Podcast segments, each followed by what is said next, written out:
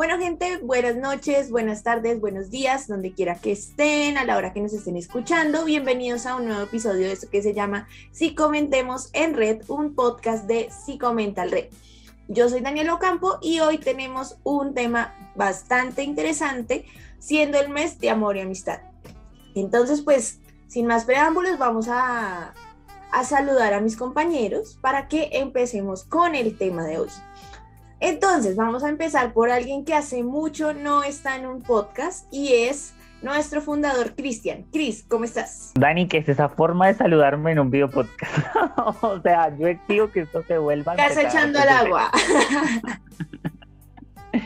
Buenas noches, buenos días, buenas tardes, para sea la hora que sean que nos estás escuchando o nos estás viendo.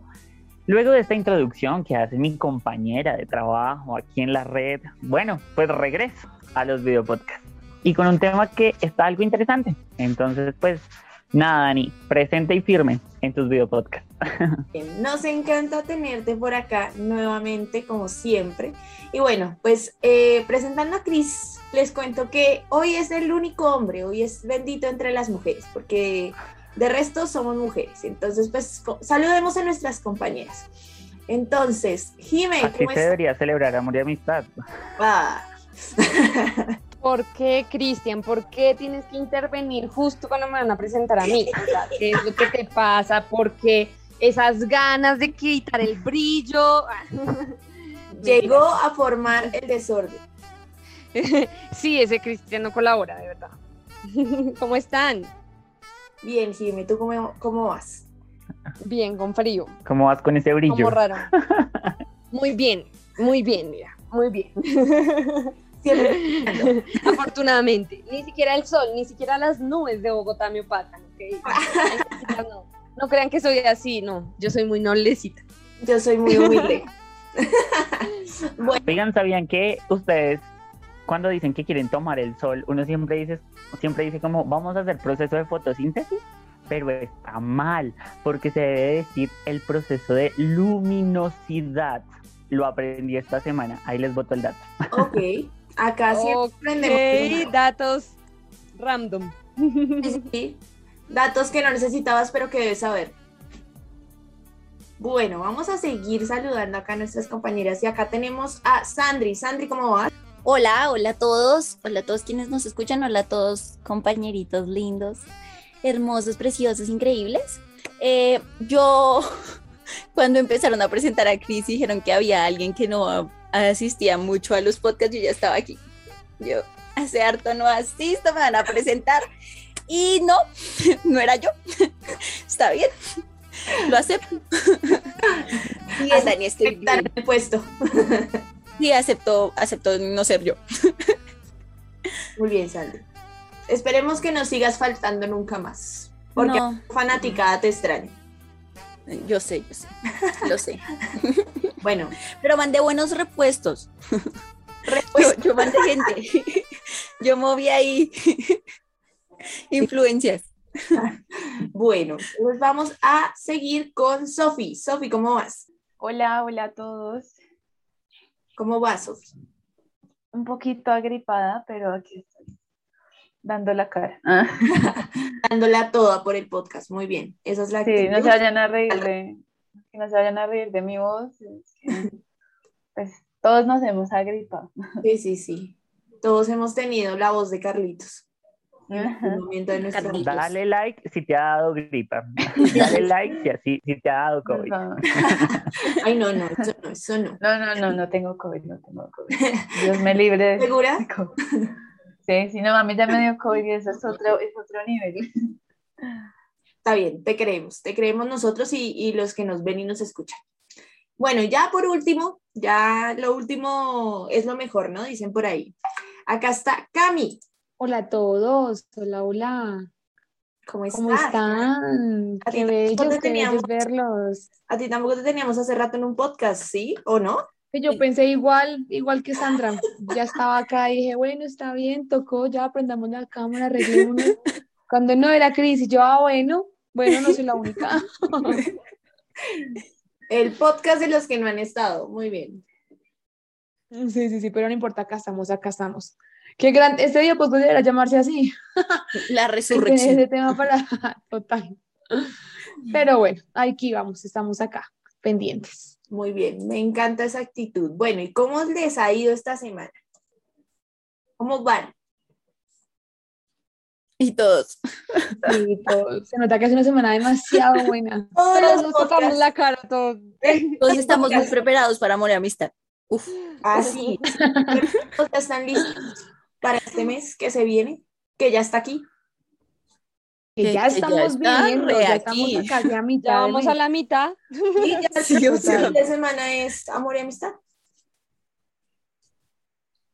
O sea, yo estoy aquí físicamente, pero mi cuerpo, mi mente y alma están en diciembre. O sea, Ay, Jimena, Ok. mami, pero lo siento, lo siento, pero es que.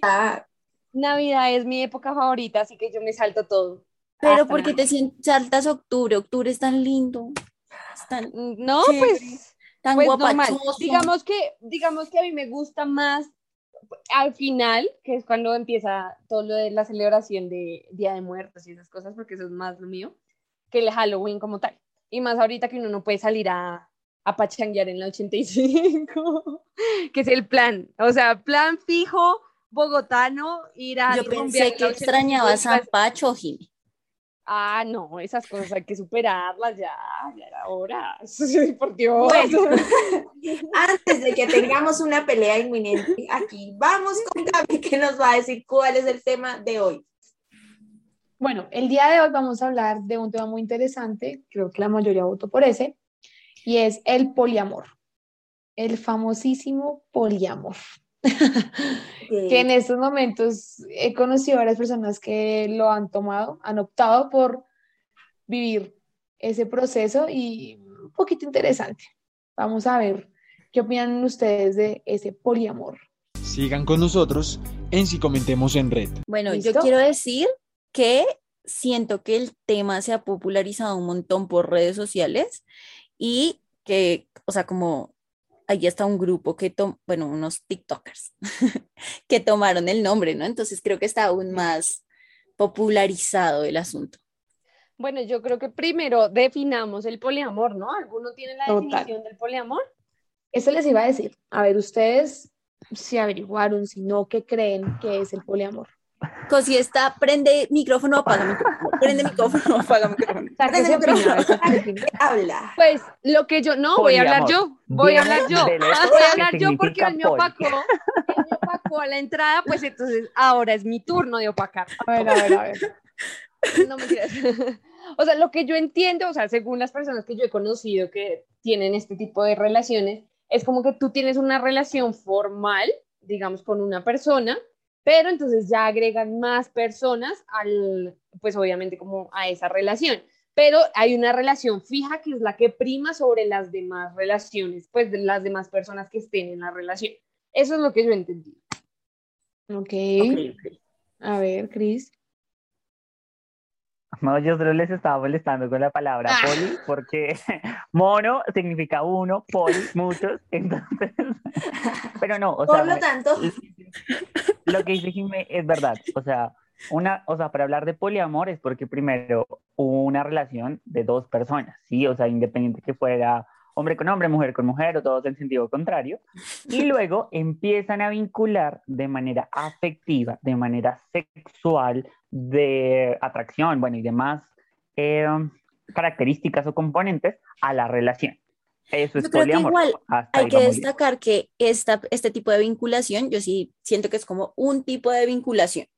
Si hablamos de poliamor, es un tipo de vinculación de, de seres humanos para relacionarse de forma afectiva. Pero ahí es a donde, donde quiero llegar. Sí tenemos que reconocer que hay vínculo afectivo y que no es algo solo erótico. Porque el solo erótico estaríamos hablando de otro tipo de pareja que si no estoy mal, si tú vinculas a tu pareja nuclear otra pareja solo para el erotismo, es ser swinger, ¿no? Pues es el estilo swinger. Solamente el acto. Sí, si es solo lo, e- lo erótico. Por eso, pero si, si es solo sexual, o sea, Sí, si la eso, si es categoría solo sexual sería swinger, pero Ajá. si meten componente afectivo, más sexual, más, déjenme Más rápidamente duración, otro porque tengo Más duración. Duración. exactamente. O sea, como íntimo, ya los encontré, los encontré. O sea, emocional, íntimo, sexual y afectivo. Esas son las Exacto. cuatro categorías para ya hablar de poliamor. ¿Listo? O sea, en alguna de esas cuatro, o sea, que si vinculen las cuatro. Tienen que Ya si las empiezan cuatro. a... Exacto, si solo hablamos de sexual, ahí sí hablamos de swing. Listo. Y Me encanta que acá estamos todos súper instruidos. Acá, adiós mío, eso fue mejor dicho por el tema. y Pues ya te voy a decepcionar, te voy a decepcionar porque yo no tengo ni idea. Yo sí he escuchado hablar de, del poliamor y creo que sí, más o menos la idea es lo que decía Jime, que tiene que haber primero una relación de dos personas y luego se vinculan a otra. Algo así entiendo, pero la verdad que yo te diga, mira, es esto, la verdad no sé. Por eso estoy aquí, para que ustedes me enseñen. La inocencia, vean, la inocencia, obvio. No, pero queremos aclarar que nosotros sabemos porque hemos leído del asunto, porque tenemos conocidos, pero no porque nosotros practiquemos ese tipo de cosas. No, menos. Pues no, la no, de puede que sí, puede que no. O sea, puede que sí, puede que no. Lo más aquí seguro no es que quién sabe.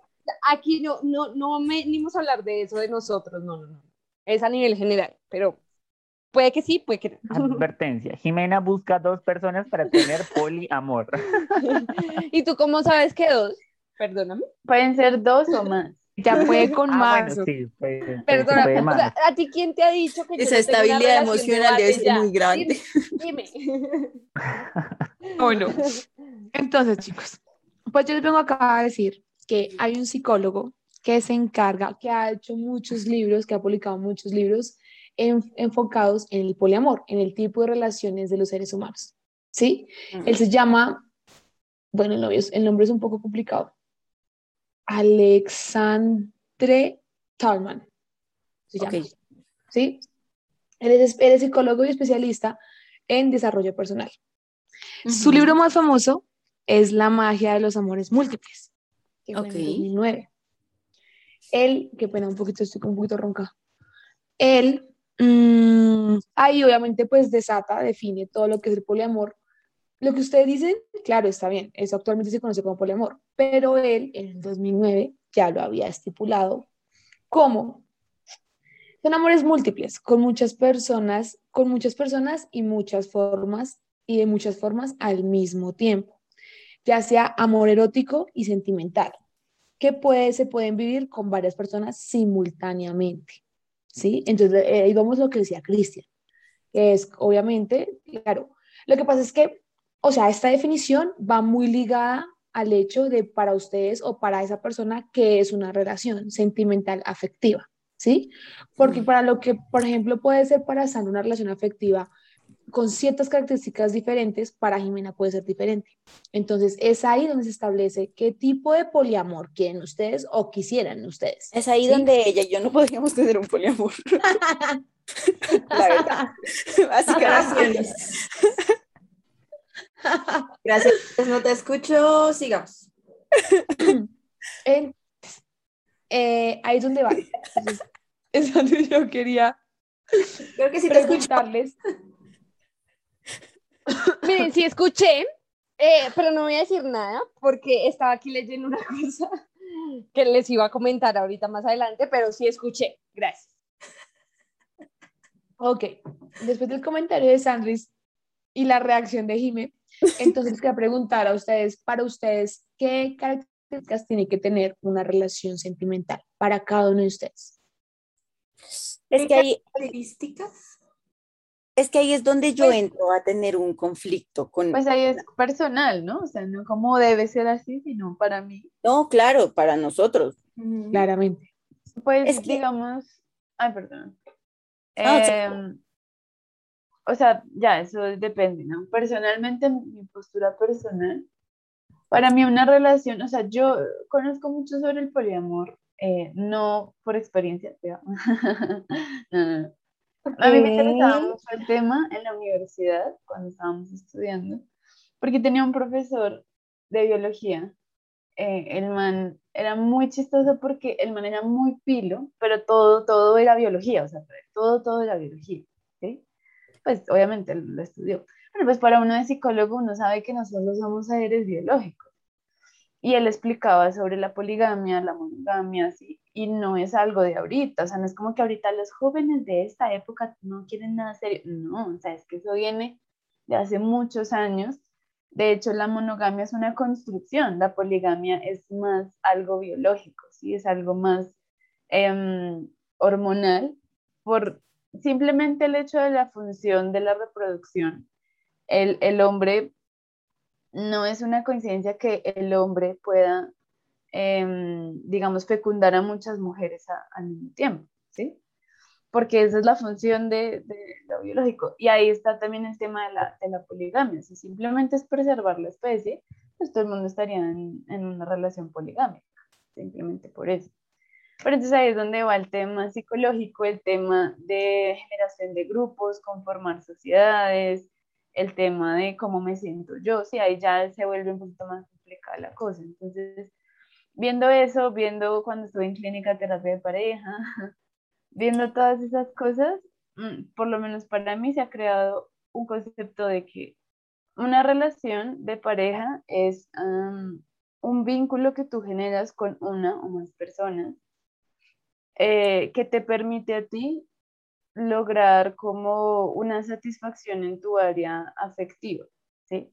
Y esa satisfacción tiene que ver con lo que es importante para ti. O sea, si para mí una persona eh, no es una persona que me complete, sino que es una persona que me permita a mí continuar con lo que es importante para mí. Si para mí es importante, no sé, em, aprender mucho y para mí es importante que mi pareja sea alguien también que sea curioso, que estudie, entonces yo voy a conseguir a alguien así, ¿sí? Es como el ejemplo.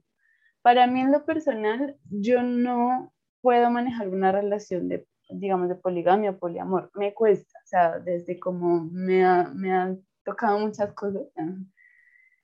Eh, no veo cómo, cómo yo podría enamorarme de una persona y al mismo tiempo tener otro tipo de vínculo afectivo con otra para mí no puedo hacerlo. Sé que hay gente que lo hace y es súper respetable, pero yo le voto toda la energía a esa persona, ¿sí? Como la energía en lo que siento, en los planes. Entonces, para mí sería como triple energía. O sería, no sé, yo creo que terminaría más mamada que estando en el trabajo. es como tres trabajos al mismo tiempo. Y así vemos como un video podcast se vuelve una sesión terapéutica con una ¿Ah? Bueno, ¿Sí iba a decir eso?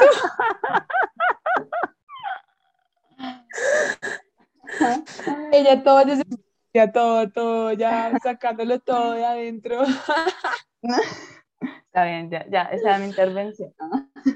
ok, bueno, vale. O sea, Sofi, por momento, pensando en sus características de relación sentimental, no, pues, no podría. Bueno, yo, yo creo que... Mm, eh, yo creo que esa pregunta que nos haces, no voy a responder a la pregunta porque no sé, no me eh, pero yo creo que debería hacérsela a todas las personas. O sea, cuando uno va a iniciar una relación, uno de pronto a veces cree que va a ser muy cansón, pero sí son cosas que uno debería preguntarse desde el inicio y que era lo que les estaba diciendo en, en Instagram, bueno, que les iba a contar en Instagram encontré incluso un post que decía como, ¿cuáles son las preguntas que uno debería hacerse, o sea, hacerse con la pareja, ¿no? Entonces dice como, ¿qué tipo de exclusividad vamos a tener?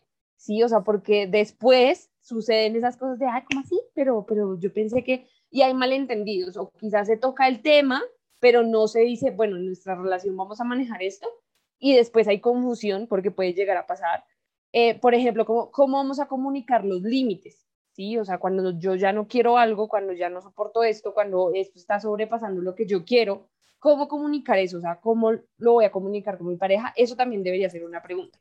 Como mm, hay otra una pregunta muy rara que dice ahí, no, no la voy a decir porque es muy rara.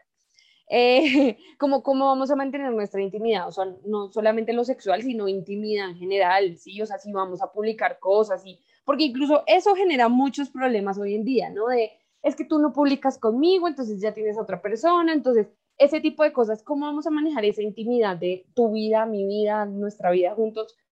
Em, eh, ¿Cómo, o sea, en qué momento vamos a replantear esos acuerdos que lo, estamos haciendo al principio de la relación?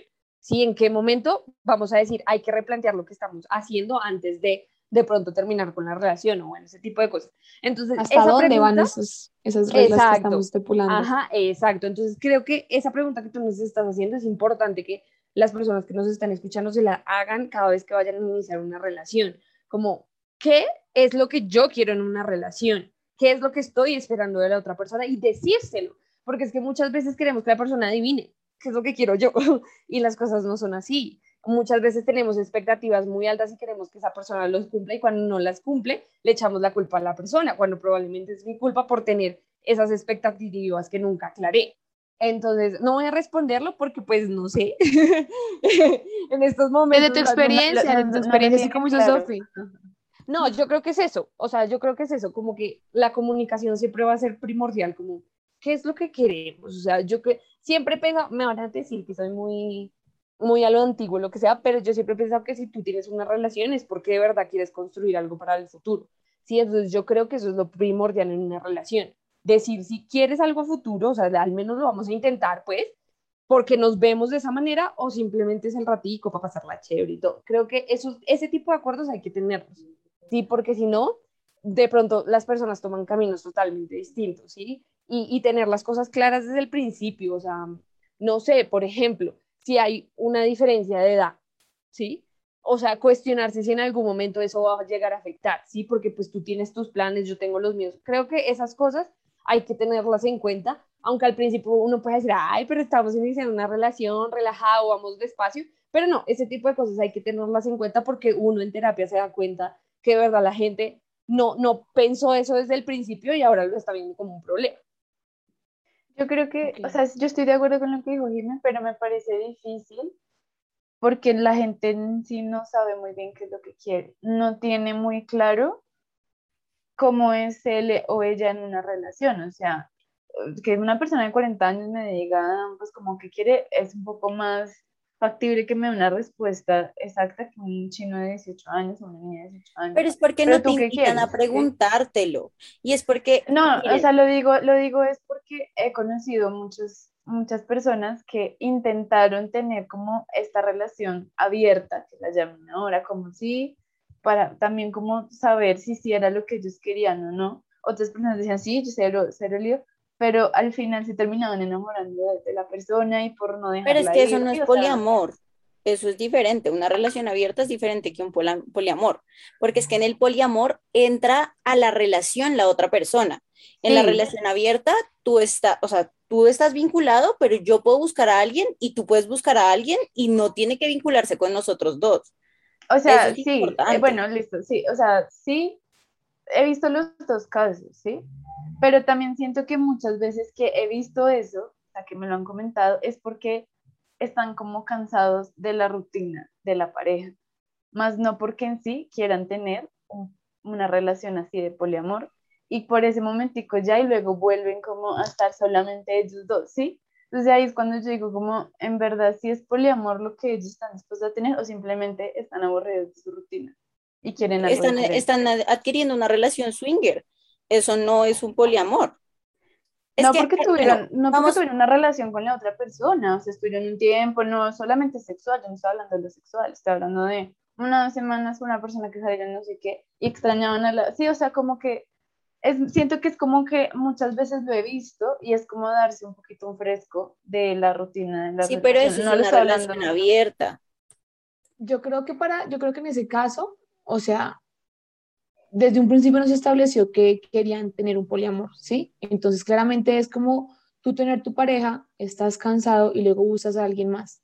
Eso ya no sería poliamor, o sea, eso ya sería, No, como no, dice Sofi, claramente, o sea, es que no, no voy a, Pero no, o sea, es- no- podemos decir que desde el primer día uno, o sea, ¿qué es lo que, y voy a responder a la, a la pregunta de Cami primero, ¿qué es lo que yo busco en una pareja?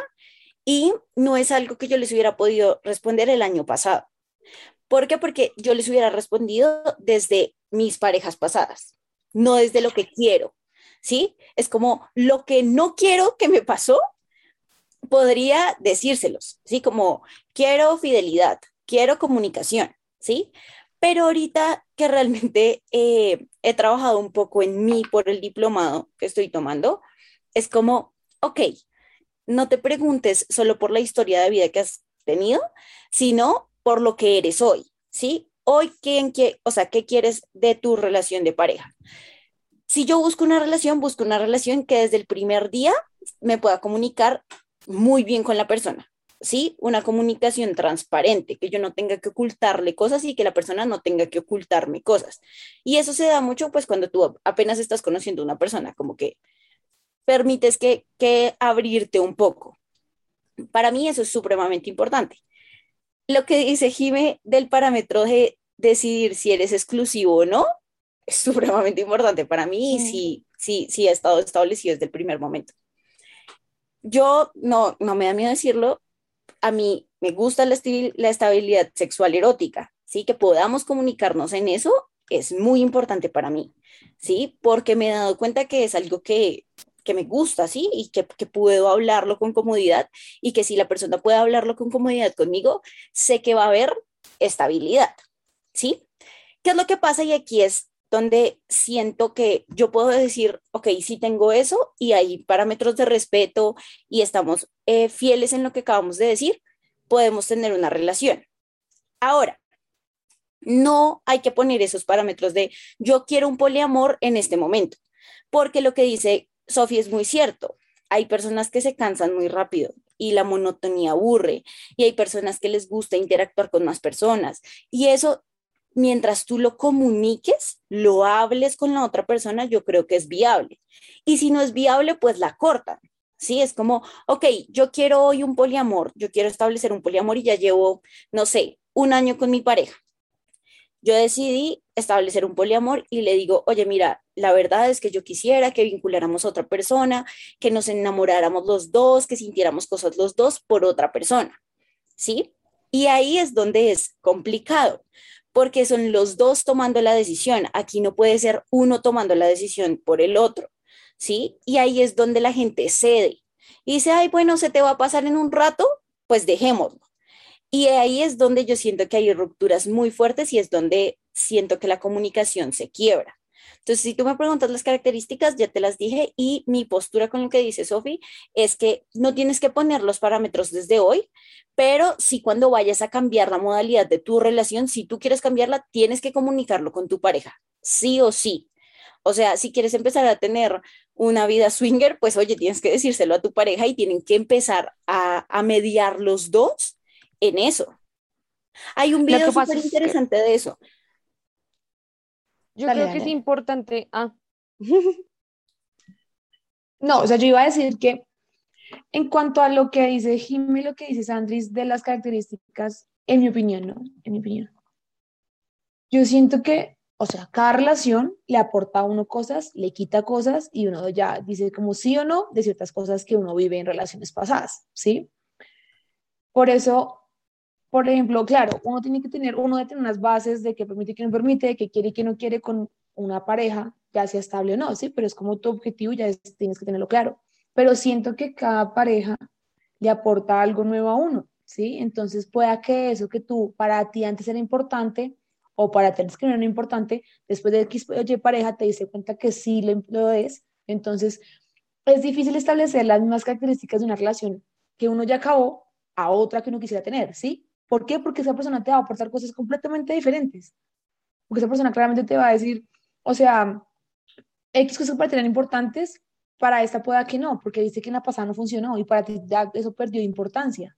¿Sí? Entonces creo que es difícil establecer como una generalidad en cuanto a las características de lo que yo quiero para, esa, para una relación estable.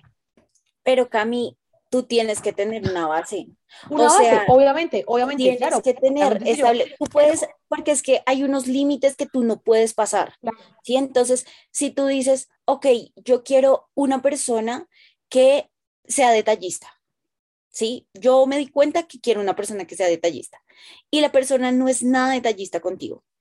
Tú decides si tú mueves ese parámetro, pero tú debes tenerlo, ¿sí? Tú debes estar como, y eso es lo que estamos diciendo con Jime, que la gente no se lo pregunta, o sea, tú no te preguntas qué deseas de una relación y eso deberías hacerlo, no deberías llegar solo, ay, ven, miremos a ver qué me trae esta nueva persona, porque sabemos que por evolución buscamos los mismos patrones, muchachos. Entonces, o sea, ahí Bueno, es pero esperen. Volviendo al tema del poliamor, yo quiero decirles algo. Retoman, sí, porque nos estamos yendo para relaciones normales y estamos hablando del poliamor. Que algo que me parece importante que mencionó Sandri, y es que si en algún momento, o sea, yo estoy en una relación, listo, y mi pareja me llega a decir como, bueno, es que yo estoy como, quiero como, y si ustedes no están de acuerdo, o sea, no lo hagan simplemente para complacer a la otra persona, y que ahí es donde vuelve y entra los límites que yo voy a establecer. O sea, porque si yo quiero una relación solamente así, o sea, solamente con una persona, no quiero más y, y estoy cerrada a esa que no quiero porque es que son mis principios, es lo que yo toda la vida he querido, pues no voy a ceder por complacer a alguien más. Entonces yo creo que eso es importante a la hora de tomar la decisión de iniciar una relación poliamorosa. Y eso siempre hay que tenerlo en cuenta. Igual siento que uno puede llegar a mediar. O sea, Claro. listo. Sí, claro. establecer un poliamor es mucho. Ok, ¿qué quieres tú? ¿Qué quiero yo? Si queremos cumplir una fantasía sexual, ok, eso es completamente diferente. No tienes que establecer una relación. Podemos cumplir una fantasía sexual. Pero lo que que voy es que que eso. independientemente, independientemente de lo que sea, o sea, sea una relación abierta, sea una relación swinger, sea una relación poliamorosa, sea lo que sea, siempre sea consensuado, o sea, que tú lo hagas Total. porque tú quieres, ¿sí? O sea, porque lo que dices tú, porque quiero complacer, co- complacer una fantasía sexual, lo que sea, pero porque yo también quiero, no por complacer, no quiero ver feliz y entonces para que no me deje, ¿no? Porque esa es la otra excusa es que no quiero que me deje, entonces prefiero hacerle aunque yo no esté de acuerdo. Entonces, a, a eso es lo que voy, que uno siempre tiene que estar de acuerdo y querer también experimentar, ensayar, a- lo que sea, pero que uno también quiera, ¿no? O sea, que ambas partes quieran. Y eso hace parte incluso de la definición del poliamor, que las dos partes deben aceptar que las otras personas entren a la relación. Sí, porque si no sería una infidelidad. Lo que pasa Yo- es que- yo creo por- que- Bueno, Sí, sí, dale, dale, dale. ¿Por qué lo digo? Porque yo conozco el caso de un amigo muy amigo mío, que él tenía su pareja, ¿sí? Claramente tenía su pareja. Él sí quería tener como una relación poliamorosa. Habló con su pareja, llevaban mucho tiempo. Habló con su pareja, su pareja se le hizo obviamente un poquito extraño, un poquito raro. Entre los dos mediaron y entró una tercera persona a esa relación. Esa relación de los tres duró casi un año, ¿sí?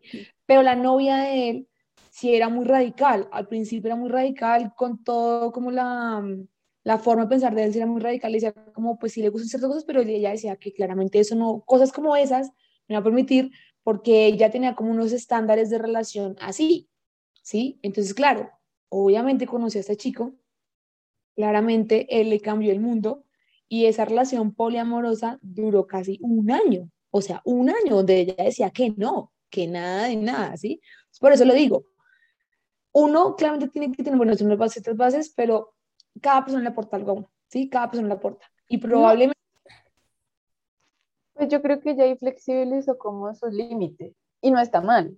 O sea, tú decides, porque son tus, tus límites. Si tú los quieres flexibilizar, pues es tu problema. O sea, no te va a pasar nada, no es como que te van a montar por eso. ¿sí? Pero yo creo que ahí es donde uno tiene que mediar, como es más importante que para mí, ¿sí? Porque puede que ya flexibilizado, pero en ese año aguantó muchas cosas que de pronto no le gustaban, como puede que, no, o sea, eso ya depende, ¿no? No la conoce. Pero si era tan radical con esas cosas y para ella se estaba quebrando cosas súper importantes en su vida, lo más probable es que ah, esa relación al final se fracturará mucho por eso, ¿sí? Por eso es que me parece difícil uno como, uno no puede decir como de esa agua nunca beberé, o sea, yo soy como partidaria de eso, de que uno no se debe cerrar a las cosas, pero también, pues ya con el paso del tiempo uno se va dando cuenta por dónde sí, por dónde no. Y solo como por, porque no toca ser de mente abierta, pues tampoco, ¿sí? O sea, cada quien lo vive a su manera. Si para mí es satisfactorio estar con una sola persona, pues estoy con una sola persona y ya. Digan con nosotros en Si Comentemos en Red. Eh, bueno, hicimos una pequeña pausa para que pudiera entrar nuestro compañero David, que acaba de llegar eh, tarde pero presente, ya está aquí, entonces vamos a saludarlo. Hola David, ¿cómo estás? Me gustó eso que dijiste, Dani, tarde pero presente. Nada, buenas noches para todos, equipo, buenas noches para quienes nos oyen, nos ven, buenas tardes o buenos días, dependiendo del momento en el que estén. ¿Cómo has estado? ¿Cómo te trata la vida, David? Todo bien, todo en orden, gracias. Eh, motivado para este podcast, para concluirlo, darle un buen final y aportar lo que pueda aportar de aquí en adelante. Ah, muy bien, bueno, entonces vamos a contextualizar un poquito en lo que vamos y el tema del día de hoy es el poliamor. Hemos estado hablando de las características que tiene una relación poliamorosa para, nos, para cada uno de nosotros. Entonces, eh, ya Sandri, Jime, Cami y Sofi dieron su punto de vista. Faltamos nosotros tres. Entonces, ¿quién quiere continuar? Que no sea yo, por favor. Dani está tímida en este No podcast. entendieron la indirecta de que alguien siga. Aquí, como dicen, el que va llegando se va presentando y va hablando. Así que, David, Ay, cuéntanos qué es el poliamor, qué características debe tener el poliamor. Así que, bienvenido, David. Ponte al Muchas corriente con todo. gracias, Mr. President. Bueno, a ver, yo pienso que independientemente de que el poliamor sea, pues, estar con diferentes personas, eh, independientemente es eh, una relación, ¿sí? Y una relación implica de alguna forma, sí o sí, pues, tener ciertas características. Pienso que más allá de, de, simplemente estar, como dije al inicio, con varias personas, es el hecho de respetar pues lo que cada pues, relación del poliamor eh, pues tienen en sí, respetar y de alguna forma también eh, pactar bien como estas normas. Y bueno, yo pienso que muchas personas, bueno, mentiras, esto es una opinión personal, no lo sé, no he averiguado eso, pero no sé cuántas personas estarían dispuestas a tener una relación pues poliamorosa, ¿no? Eh, yo creo que también es algo muy cultural y, por ejemplo, nosotros que estamos aquí en Colombia tenemos una cultura de de pronto estar solamente con una sola persona, pero de pronto en países un poco más, em, no sé, como los árabes o algo así, que están pues acostumbrados o en su cultura está bien que un hombre tenga varias mujeres. Yo creo que también esto del poliamor depende mucho de la cultura, depende mucho de la persona, depende mucho de, de, de, también eh, lo que entiendan también poliamor, por poliamor, porque yo creo que deben haber varias definiciones, ¿no? Pero, pero bueno, yo opino eso del poliamor y que las características, independientemente de cuáles sean, tienen que ser las mismas quizás de una relación, de respeto, confianza y de alguna forma, eh, pues compañía. Bueno, David aquí menciona. Dale, no, el brillo es mío, Jimena. Dale. Ah, Dale, ¿por qué no has hablado casi? Yo no he hablado, ¿qué le pasa? pensé que había sido Jimena. Yo todavía me muestra sus ojos. Pero es que ¿Qué me pobre Jimena, pobre Jime. Eh, que David dice algo muy interesante aquí y es ver la diferencia entre el poliamor y la poligamia. Entonces aquí hay que hilar muy finito porque poligamia sí tiene que ver con lo cultural y lo religioso. Digamos que ahí sí va todo lo, lo de las culturas de Occidente, sí, todo eso, pero porque tanto la religión como la cultura hablan de poligamia y que permiten que las personas tengan varios matrimonios pero el poliamor es únicamente rela- una relación afectiva, pues con todas las características que ya han, han mencionado todos, pero que esos acuerdos se hacen eh, por los miembros de la pareja, o sea, ahí no tiene que ver lo cultural ni la religión, ¿sí? O sea, eso es importante. Cuando se habla de poliamor no podemos meter la cultura ni podemos meter la religión, ¿listo? Esa es la diferencia con poligamia. Mi dato. Le toca a Dani, bye. No, no, no, ya que estás hablando, da tu respuesta, oye, porque botas la pelota de esa manera. Ah, pero ¿por qué están tan, e- tan evitativos? ¿Qué pasó? Cuenten, ¿por qué están evitando? Tendría poliamor. Cuenten por qué están Porque- evitando la respuesta. Yo Bueno, evito, ya, yo evito la yo. pregunta. Bueno, dale, dale, dale. Ah, Tuya, No. sí. Eh, bueno, pues es que yo creo que estamos evitativos es porque ustedes ya lo han dicho todo y básicamente sí, tiene que ser una relación consensuada. Yo creo que la verdad no sé y no les puedo decir a ustedes es así porque la verdad no lo sé, pero a mí una vez me explicaron que básicamente como que las reglas dentro de la pareja son similares a una pareja monogámica. No, no quiero decir que sean iguales, pero digamos, sí se establecen reglas. Donde digamos, si la relación va a ser de tres personas, va a ser de tres personas. Si vamos a meter otra persona, los tres tenemos que estar de acuerdo.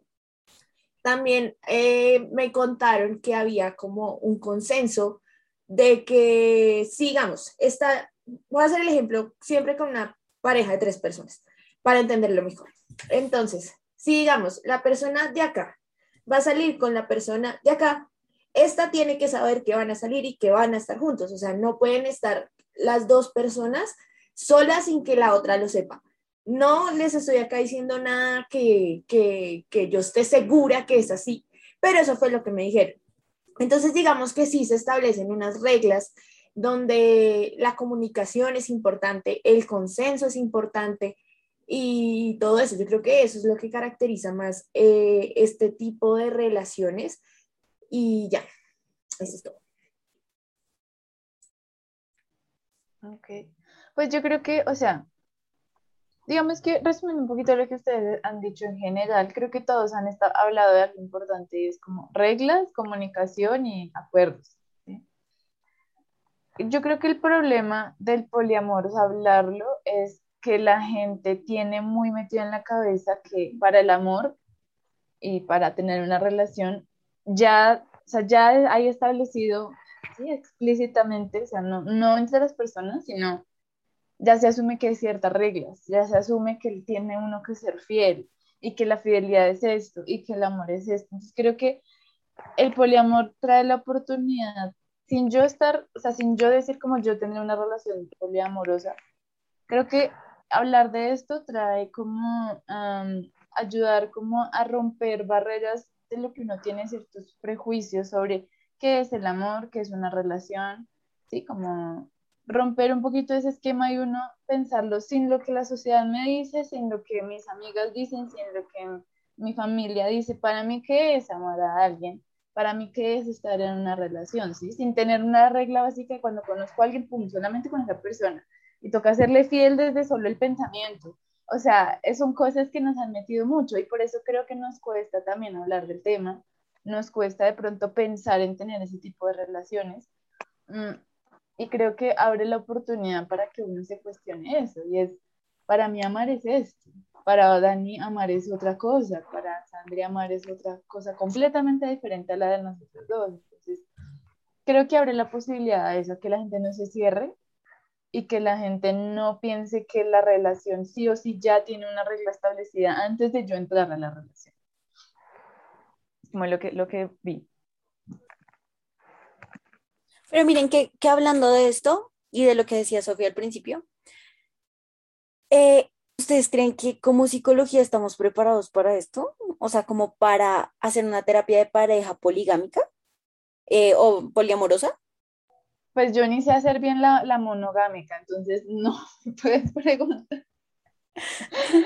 Pues es que independientemente de que no hayamos o no llevemos una relación poliamorosa, yo siento que no necesitamos pasar por algo para, para poder tratar o para poder llevar el proceso. Yo creo que, pues yo creo que sí o sea, yo creo que depende más, es como de lo actualizado que uno esté, ¿sabes? O sea, como que no solamente leer de, porque igual hay muchos estudios, o sea, ahorita, pues cuando yo estuve buscando para, para esto, pues hay muchos estudios que hablan de eso, ¿sí? Por ejemplo, de cuánto porcentaje entre una cantidad de adolescentes, estaba leyendo uno que entre eh, eh joven, hicieron como una encuesta entre 18 y 30 años, y el 25% de, de varios, o sea, como de 100, pongan como 180 más o menos, que fue como la población del estudio, em, el 25% estaba dispuesto a tener una relación poliamorosa si encontraran a otra persona que también estuviera dispuesta a eso. Si ven, entonces creo que si uno se actualiza, así como te actualizas en las técnicas de evaluación, de intervención, si te actualizas en lo que significa, en lo que, en lo que tiene que ver con eso, eh, pues yo creo que sí, uno estaría preparado, simplemente es como adaptación, ¿sabes? O sea, eh, adaptar quizás de que una terapia de pareja ya no van a ser dos, sino que pueden ser tres. No, aparte que, mira que la terapia, es una terapia de, la terapia de pareja o sea, lo que busca también es eh, pues mirar cómo, qué está pasando la problemática, bueno, en fin. Pero si la, la, la relación poliamorosa es, implica que dos personas llegan al acuerdo de incluir a otras personas dentro de su relación, bueno, así, pues de alguna manera es, no, o sea, pues creería yo que no pasaría nada que la terapia de pareja esté orientada a ese consenso que realizaron esas dos personas inicialmente, ¿sí? Y si ya se ve que dentro del problema base están las otras personas, se incluye, pero si no tiene nada que ver, o sea, si el problema de la pareja no, es, no son los otros, sino que es algo entre ellos dos, pues sí, ¿me entiendes? Es que, ahí no se puede ver. Pero ahí hay un problema. no, pero, ahí estaría. hablando de que si se puede una, una terapia de pareja, yo creo que sí, porque es que no necesariamente, o sea, en ningún lado estás, o sea, en las nuevas terapias que salen, sobre todo, digamos, por ejemplo, el FAB, eh, y la y TIP, que es la terapia integrativa de pareja, ahí no se dice específicamente cómo, cómo usted, eh, Pepito, y eh, con Juanita o Juanito, y ya, ¿sí? Como que si, si ustedes dos están ahí, eh, si no están, o solo los dos, sino que a hacer la terapia de pareja no funciona. Creo que es, como eso, o sea, también es romper eso. ya depende, o sea, es como tu psicología, depende, depende del contexto, depende de qué es lo que está pasando, porque el problema sea personal, ni siquiera sea para la terapia de pareja. Sí, pues digamos que yo me refería más a la formación y así había los, el suficiente material para seguirte formando. Y era lo que decía Jime, eh, sí hay muchos estudios y probablemente no, no hemos leído sobre el fenómeno.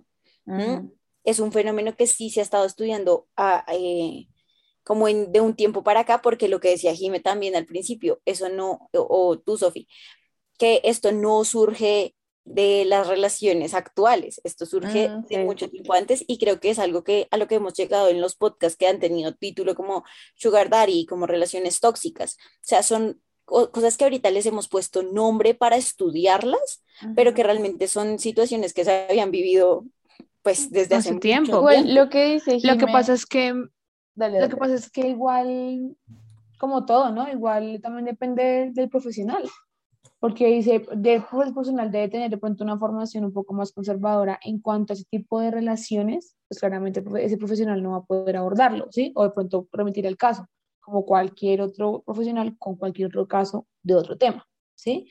Pero yo creería que sí, que nosotros podríamos, pues nosotros no digo a nivel de psicología, si se podría abordar una, un, un proceso de terapia de pareja en una relación poliamorosa.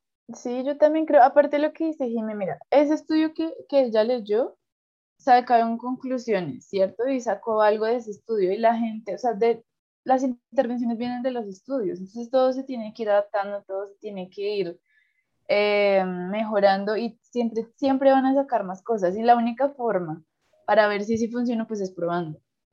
Entonces, de alguna manera, en algún punto van, van a salir estudios de caso de terapia de pareja con eh, relaciones que están establecidas como poliamorosas, no sé, o sea, debe haber, o sea, no creo que se me ocurrió la brillante idea, pues, de, yo creo que sí, pero pues tal vez uno no está siempre informado sobre eso y claramente no hay todavía una formación de terapia de pareja en poliamor.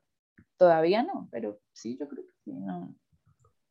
Mente abierta. Es que yo creo que, que, o sea, de pronto por el tabú de que es algo que no está adaptado a nuestra cultura, sentimos que el poliamor es algo muy extraño, muy diferente. Y en realidad no, o sea, al momento de hacer eh, terapia de pareja, tú empiezas a evaluar los conceptos que se tienen como pareja. Entonces, ¿qué entiendes tú por fidelidad? ¿Qué entiendes tú por esto?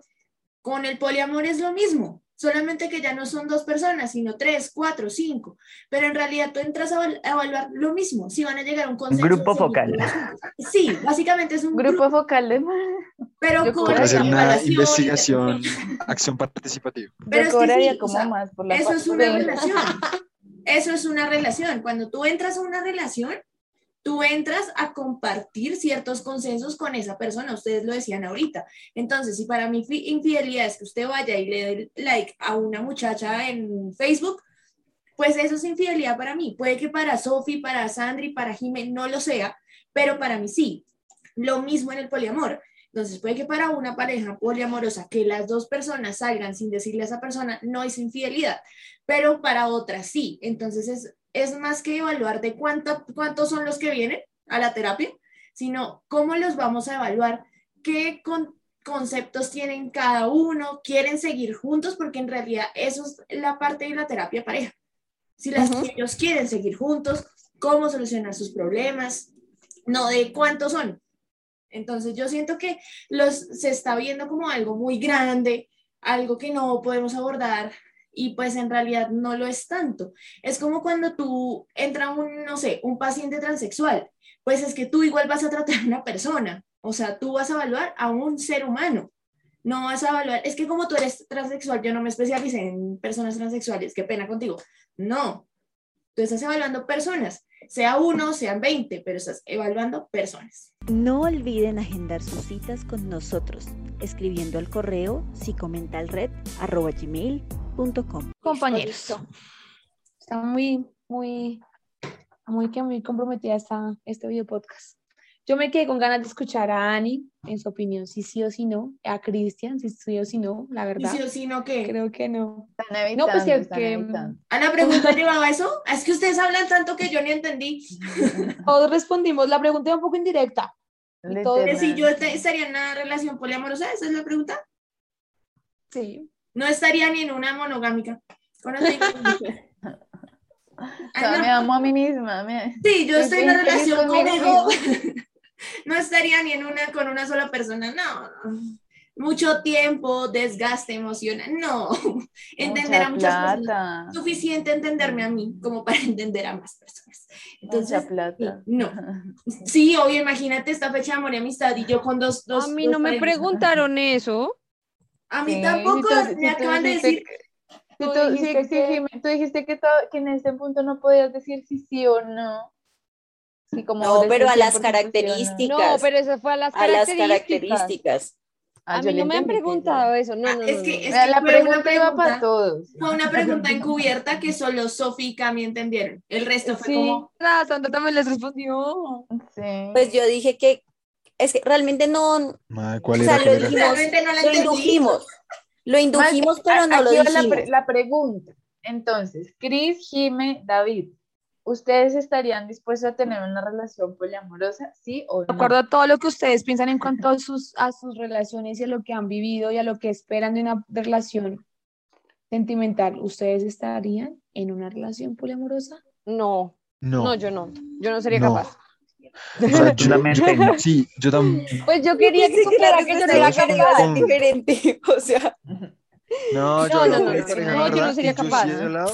yo sí he dicho que uno puede, que uno puede querer más de una persona, pero de ahí a estar ah, con la otra persona no. O sea, por lo menos yo no podría. No, a mí me parece muy difícil. O sea, yo siento que igual siempre llega, o sea, incluso lo que hablábamos, creo que por biología, por instinto.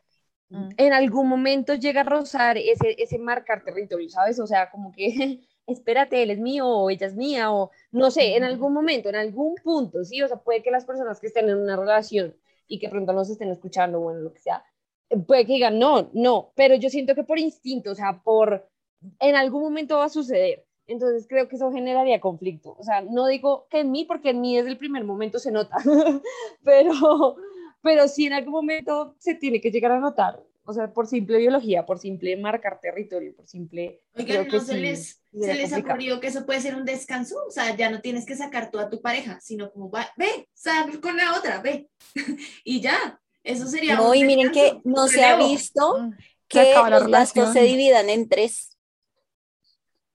¿Cómo así? Tú vas a hacer algo, tú ¿Qué? vives con ¿Cómo la así? persona y divides los gastos en Hagan las tres, tres. solo lo van a Ay, dividir dos. sí, tener dos roomies, pero que sean tu pareja. Y cuando quieras con uno y cuando quieras con otro. o- Ventajas del poliamor, menos gastos. Sí, pues, o sea, yo pienso, pues no, no, no tiene que compartir ese pensamiento conmigo, claramente. Pero yo por lo menos siempre he sido partidaria de que los seres humanos tendemos al equilibrio y a una estabilidad en algún momento. Y siento que una, para mí, o sea, pensar en una relación poliamorosa me conflictúa eso, como, y es- o sea, sí, por el momento de pronto mm, va a ser chévere por algo, sí, como por experimentar de pronto ese tipo de relación, pero para mí en algún punto todo el mundo va a tender a una estabilidad futura y, y no lo van a poder ver con eso, o sea, van a tener que decidir o solitos o con una persona. Es lo que yo creo, ¿no? Estar como puede que pase, sí, o sea, pueden haber parejas que sí lo logren, sí, o sea, pueden haber personas y es muy respetable, sí, o sea, digamos como que sí lo logran, pero siempre va, va a pasar lo que hablaba, no me acuerdo si fue Sofía o fue Jime, y hablaban los límites, ¿no? O sea, tú sí o sí te flexibilizas al otro, ¿sí? Porque es que si ya tener una relación con otra persona es complicado, ahora imagínate uno con un tercero, ¿sí? O sea, tienes tres pensamientos diferentes, entonces ahí la flexibilidad sí tiene que llegar a un punto, claramente esperemos que todo lo que dijo Sandri, lo que dijo Jimena al comienzo del video podcast, como que lo hagas porque tú quieres, ¿sí? O sea, jamás por, por ceder al otro, ¿sí? O sea, como que si lo quieren lograr y genial, pero personalmente yo no, no, no, no comparto, digamos, que el poliamor, porque pues primero es una decisión de, de personal de uno y aparte eh, como que tú tienes que ceder a un punto eh, como que ya sobrepasas lo tuyo. qué A que no lo comparto porque pues digamos que ya una relación monógama es complicada, sí, hay rupturas y más. Entonces imagínense una de poliamor donde el tercero o la tercera tiene que vivir todo eso. Entonces pues eso genera claramente, repito, si ustedes lo logran, genial por ustedes.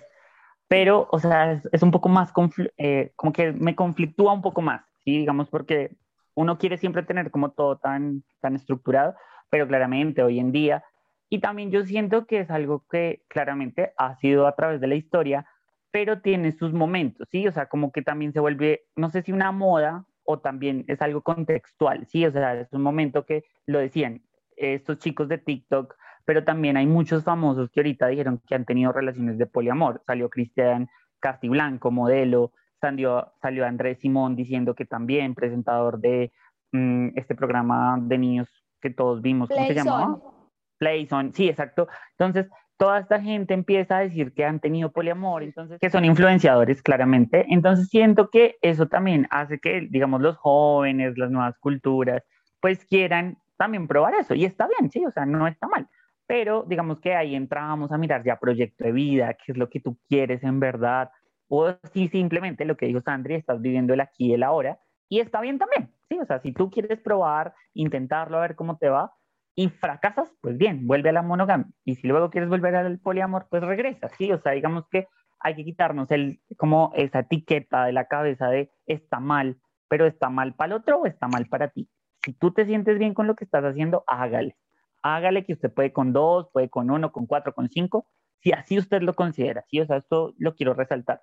Es lo que tú quieras, pues porque es tu decisión. Ay, qué lindo. Son Ya. Entonces, ya, listo. Yo sí digo que sí, es- Cristian tiene razón en eso, y es que mm, para mí, para mí el poliamor a proyección de vida, evidentemente, pues no cabe, ¿sí? Como que eh, para mí no, o como a futuro, no cabe.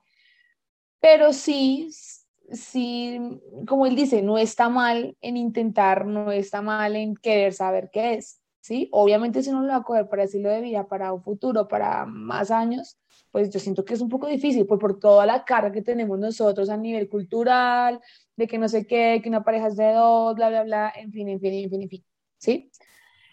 Pues no sé, chicos, yo siento que somos unas personas, somos seres humanos que derramamos mucho amor y podemos compartirlo con muchas personas. No sé, solo digo. Esa es la Entonces, conclusión. Esa es la Ah, conclusión del video podcast. No, mentira, no. Parzan su amor. No. Tienen mucho amor para derramar, chicos, así que por favor no lo desaprovechen. No, mentira, no.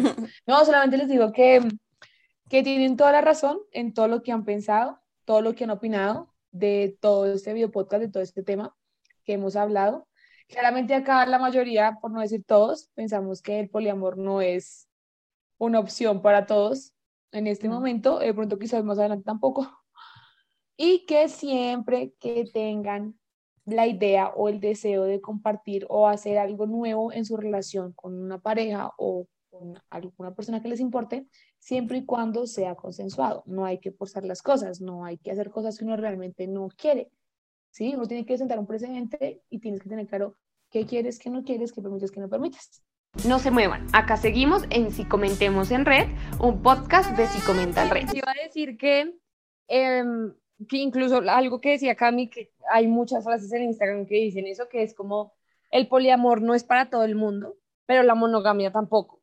Entonces, pues simplemente tampoco vayan a juzgar a las personas si deciden tenerlo. Yo creo que eso también es la conclusión, ¿sí? O sea, si tú conoces a alguien que quiere tenerlo, no lo juzgues, ¿sí? O sea, porque es su vida, es su relación, es su, o sea, cada cual puede tomar su decisión, entonces no lo juzgues, no te metas, así como decimos que no, no des opiniones acerca del cuerpo del otro, no des opiniones acerca de la vida del otro, pues lo mismo, no des opiniones acerca de la relación, claramente, eh, pues porque igual es decisión de la persona, ¿no? Entonces creo que uno puede acompañarlos y ya, pues cada uno toma sus decisiones, ¿no? Eso pasa en las relaciones tóxicas cuando queremos ayudar a un amigo que no quiere dejar su relación tóxica. Tú lo acompañas, tú estás ahí con él y tú lo regañas y de todo, pero la decisión siempre va a ser de esa persona. Así mismo pasa en el poliamor. Bueno, yo, yo me voy con, con el tema de que podemos educar a la gente en, en lo que dice Jime de no discriminar, ¿sí? Porque pues tú estás hablando como de, mm, de personas como muy contemporáneas a nosotros, pero yo siento que el reto es muy grande en cuanto a las personas mayores, en cuanto a las otras generaciones que vienen, en explicar estas cosas, porque lastimosamente todavía hay que explicarlas, todavía hay que explicar cuando tú tienes una relación con una persona de otro género, cuando tú decides eh, tener más de dos relaciones, cuando decides no tener relación, porque también eso es juzgado, como que tú digas, estoy con una persona, pero no estoy estable, no he decidido que somos, como que no hay que juzgar nada de eso y hay que saber eh, educar en ello. Yo creo que sí, si bien sí se está investigando, todavía falta mucho y hay que educar mucho. O sea, ahorita hay que ir al otro lado y es hacer el plan de acción, educar en estas cosas para que no haya discriminación. Entonces, yo cierro con dos conclusiones. La primera, eh, sea la relación que tenga, sea de una persona con otra persona, tres, cuatro, cinco, la base y los, lo que tienen que tener siempre son abiertos los canales de comunicación. O sea, la comunicación va a ser el pilar de su relación. ¿Listo?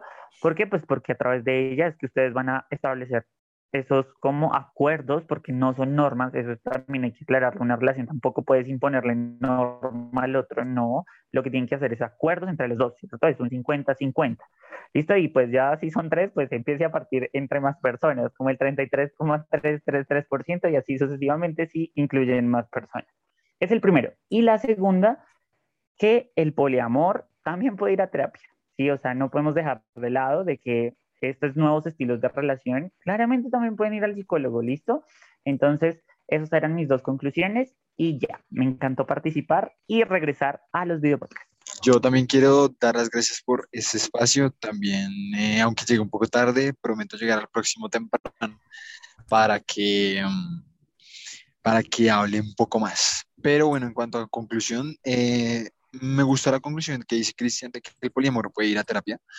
Eh, y que de alguna forma, eh, en conclusión, pues cada quien es libre de tomar sus propias decisiones y de decidir lo que quiere, cómo quiere disfrutarlo, con quién quiere hacerlo. Em, y de esta forma, pues también llevar pues su relación a otro nivel, al nivel que quiera la persona y que de alguna forma em, sus, eh, ¿cómo decirlo? Sí, sus canales de comunicación también, pues eh, estén, estén, estén en concordancia y, y, pues nada, respeten a las personas que les gusta eh, ese tipo de cosas, eh, acéptenlo y si quieren experimentar, pues también que lo hagan. y pues nada, esas serían mis conclusiones para esta noche. Cami, te toca a ti, creo. No, es que Cami concluyó desde el inicio, ¿no? Ah, entonces no falta, falto yo. Sí. Ah, bueno. Entonces, pues nada, para mí la conclusión eh, es corta y concisa y es básicamente, si van a tener relaciones, tengan relaciones con una persona, con dos, con tres, con cuatro, con las personas que quieran tener una relación, pero que sean relaciones sanas, que sean relaciones donde se sientan bien, donde se sientan felices, donde se sientan cómodos y donde no tengan que dejar de ser ustedes mismos por eh, esa persona o esas personas. Ya, básicamente esa es la conclusión eh, mía para el podcast. eh, Sophie nos tuvo que dejar antes de tiempo porque tuvo eh, un ataque de tos, por lo que está gripadita, entonces pues ella les manda a decir que muchas gracias por el, por el espacio, que le gustó muchísimo. Pues, Yo creo que hay que agradecer que, que Sofi no se fue porque tuviera como, como diarrea o algo así, porque si no, Dani la hace quedar mal. Yo solo explico los motivos, o sea. Pero yo solo explico los motivos de por qué se fue Sophie para que la gente entienda. Y ya básicamente es eso. Esperamos que hayan disfrutado mucho este capítulo, que haya gente a la que le haya servido este capítulo. No somos expertos, como se pudieron dar cuenta, pero pues hablamos también desde lo que investigamos y pues un en parte nuestra opinión también como terapeutas y como personas. Eh, Déjenos saber si tendría una relación poliamorosa, por Ay, ya llegó a hacerme poner historias. En la historia o aquí en el video, en los comentarios. Bye. eh, gracias, Cris. Eh, bueno, muchas gracias por escucharnos, por llegar hasta este minuto del podcast. Eh, fue un placer para nosotros acompañarlos en lo que sea que estuvieran haciendo mientras nos veían o nos escuchaban. Y nos vemos en un próximo capítulo de eso que se llama Si Comentemos en Red. Muchas gracias chicos por participar. Gracias. Nos vemos en un próximo capítulo. Chao. Hasta luego. Chao. Adiós, grupito.